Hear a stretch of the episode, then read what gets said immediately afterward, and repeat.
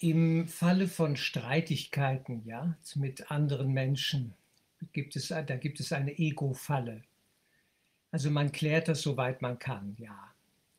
Und dann ist das aber immer noch nicht geklärt, ne? weil der andere sieht das immer noch anders, seltsam. Und ich sehe es natürlich auch anders als der andere. Und es ist immer noch eine Spannung da.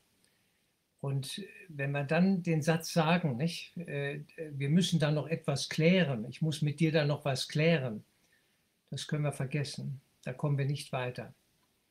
Ja, da ist, äh, kommt der berühmte Kurssatz zum Tragen, willst du Recht haben oder glücklich sein? Und äh, vielleicht können wir uns doch fürs Glücklichsein und den Frieden entscheiden.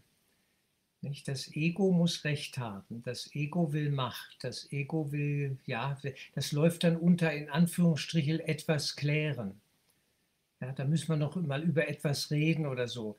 Und das ist problematisch. Es ist häufig eine Ego-Falle. Ich will nicht sagen immer, aber die Gefahr ist, wenn nichts mehr geht, würde ich, würde ich das lassen. Es ist dann besser, im Geist zu arbeiten und die Projektion zurücknehmen, zurückzunehmen.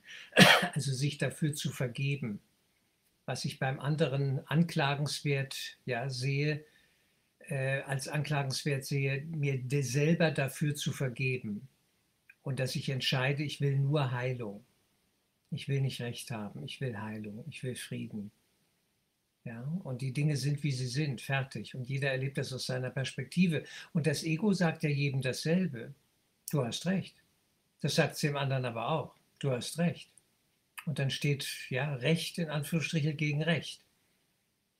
Und was machen wir dann? Verschiedene Perspektiven. Nicht? Ich erinnere mich an einen Satz von einem Psychologen, äh, den ich für sinnvoll halte, als Tipp für eine Partnerschaft. Wenn du Recht hast, schweig. Wenn du dich geirrt hast, gib es zu. Ja, also wenn irgendwas schiefgelaufen ist und, und das war suboptimal, wie ich dann gerne sage, nicht, dann kann ich das ja zugeben und sagen, du, das war jetzt nicht so gut, ne? Das, das nehme ich zurück oder das tut mir leid, ja, das war jetzt wirklich nicht so super. Und äh, dann sollte man es zugeben, weil es verbindet. Es verbindet, es schafft einen neuen Beziehungsraum, eine, eine gute Verbindung im Herzen. Und wenn ich recht habe und weiß, der andere hat sich geirrt, ne, dann passiert Folgendes. Wenn ich nichts sage, merkt er das irgendwann. Dann merkt er es wirklich. In der Regel läuft es so. Und ist dann erleichtert, dass ich nichts gesagt habe. Weil hätte ich was gesagt, würde er sich angegriffen fühlen. Und so kann er viel schöner drauf kommen in der Stille selber. Und vielleicht kommt er dann zu mir und sagt, du, das war jetzt nicht so gut, ne? Da habe ich mich geirrt. Und dann ist das Ganze gelöst. Also wir verzichten auf Angriff, wir verzichten auf die Anklage. Das halte ich für wesentlich. Ja, wenn, wenn etwas angeschaut werden muss, natürlich, klar. Und man kann Dinge aufzeigen und der andere mag aber immer noch sagen, nö, sehe ich anders. Ne? Darf er? Darf er? Was wollen wir denn machen? Natürlich muss der Lehrer einem Schüler sagen, ja, zwei mal zwei ist nicht fünf. Entschuldige, da hast du dich geirrt. Ja, das, das geht so nicht. Zwei mal zwei ist vier und nicht fünf. Punkt, Ausschluss. Nicht? So, das sind Fakten.